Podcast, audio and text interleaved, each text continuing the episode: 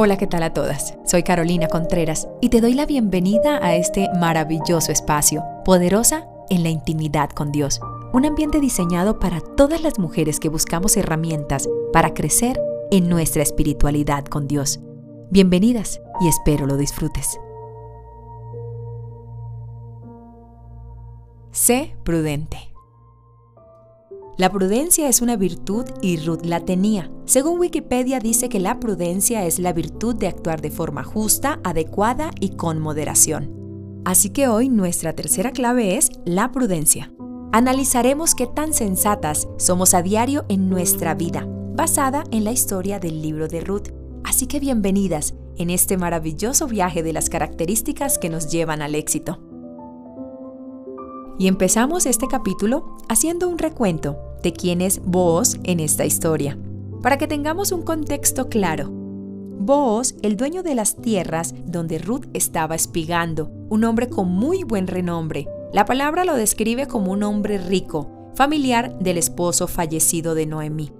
Así que Boaz es cautivado por esta joven diligente y pregunta a su mayordomo por ella. Lo dice en Ruth 2.5. Y Booz dijo a su criado, el mayordomo de los segadores, ¿De quién es esta joven? Responde el mayordomo, es la joven moabita que volvió con Noemí de los campos de Moab. Y le contó cómo Ruth le había pedido que la dejara trabajar en los campos que tenía a cargo. Y él contó a su señor lo diligente que ha sido esta joven desde que llegó a espigar sin descansar. Booz, al escuchar atento el relato de su mayordomo acerca de la joven Ruth, más admirado quedó de ella, ya que él sabía que era una mujer viuda y joven y estaba a cargo de su suegra Noemí. Así que no dudó en acercarse a ella y expresarle. Ruth 2, 8 y 9 dice, Entonces Booz le dijo a Ruth, Oye, hija mía, no vayas a espigar a otro campo, ni pases de aquí, y aquí estarás junto a mis criadas. Mira bien el campo que sieguen, y síguelas, porque yo he mandado a los criados que no te molesten. Y cuando tengas sed, ve a las vasijas y bebe del agua que sacan los criados. Ruth, muy agradecida con Booz, hizo tal cual le había dicho. Asimismo, cuando ella llegó a reunirse con su suegra Noemí, le contó lo que había pasado, así que Noemí le replicó lo mismo en Ruth 2.22. Y Noemí respondió a Ruth su nuera, mejor es, hija mía, que salgas con sus criadas y que no te encuentres en otro campo. Empecemos analizando estos textos. Espero tengas presente llevar la secuencia de esta serie para que estemos en sintonía. Juntas tomemos nota de estas maravillosas claves. Así que hoy llamamos este capítulo Sé prudente. En Proverbios 14, 18 dice, los simples heredarán necedad, pero los prudentes se coronarán de sabiduría. La prudencia es sinónimo de sabiduría. La importancia de ser prudentes, de escuchar consejo. Aquí Ruth nos enseña que es importantísimo sumarle a la diligencia prudencia. Ella fue prudente al aceptar el consejo de Booz y el de su suegra. ¿Cuál era la condición de Ruth en ese momento? Una mujer viuda, joven, hermosa, trabajando con muchos segadores alrededor. Muchos factores que podrían ser contraproducentes para ella en ese momento, ya que su situación podría ser utilizada para faltarle al respeto, sobre todo en esa época donde una mujer sola, sin ningún tipo de respaldo masculino, se aprovecharían de su estado. Aunque no vayamos lejos, hoy día se ven situaciones similares y no falta quien anhele disfrutar de las situaciones adversas de algunas mujeres para desacreditar, calumniar, deshonrar, utilizar cualquier artimaña para sacar provecho de la circunstancia. Es importante recordar que en todos los tiempos de la historia la mujer ha sido vulnerable, no por ser inferior, no por ser débil, es por la fuerte mentalidad machista que se ha ejercido en todos los tiempos sobre nosotras, y sobre todo en ambientes laborales.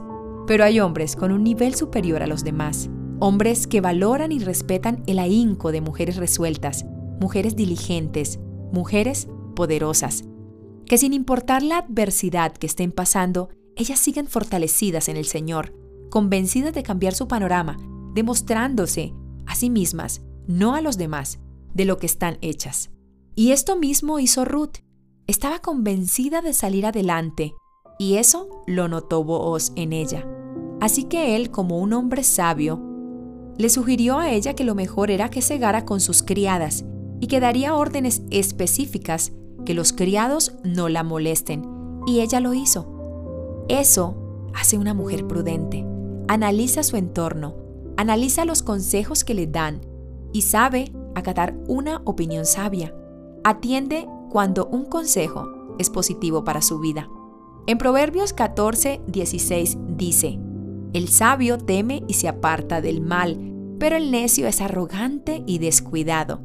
La invitación del día para ti, mi poderosa, es que empieces a tener sensibilidad en escuchar consejo y sé prudente. Debes ser muy selectiva que vos estás escuchando. Ponle filtro a los consejos que están llegando a tu vida. Recuerda que la sabiduría es sinónimo de prudencia. Y si sientes que estás fallando por falta de prudencia, la palabra nos regala este hermoso versículo donde dice Santiago 1.5, y si alguno de vosotros tiene falta de sabiduría, pídala a Dios, el cual da a todos abundantemente y sin reproche, y le será dada. No dudes en pedir al Señor tu Dios lo que te hace falta. No temas en pedir, porque la palabra es amplia en decirnos que es necesario pedir todo aquello que nos hace falta.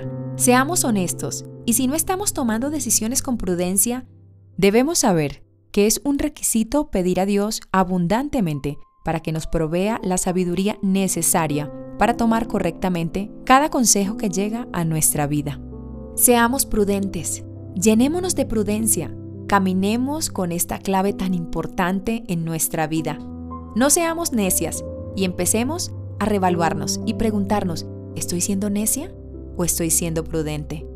¿Este comportamiento es prudente o es necio? A veces creemos que estamos caminando correctamente. A veces damos por sentado todos los consejos que nos dan, o por el contrario, no recibimos ningún consejo porque creemos que estamos caminando de la manera correcta. Así que mi querida poderosa, no hay mejor espacio para poder discernir lo bueno de lo malo que nuestra intimidad con Dios. Es allí, en tu aposento, donde pides a Dios. En Primera de Reyes 3:9 dice: Da pues a tu siervo corazón entendido para juzgar a tu pueblo, para discernir entre lo bueno y lo malo. Porque, ¿quién podrá gobernar este tu pueblo tan grande? Aquí aplicamos este versículo a nuestra vida. ¿Qué mejor manera que gobernar nuestra vida y poder discernir de manera correcta de la mano de Dios? Él, quien nos da consejo preciso y perfecto a nuestra vida. Así que mi querida poderosa, hoy sé resuelta Sé diligente y sé prudente. Súmale estas claves a tu vida y sigue esta serie con las características que nos llevan al éxito, de la mano del Todopoderoso. Un abrazo fraternal para ti.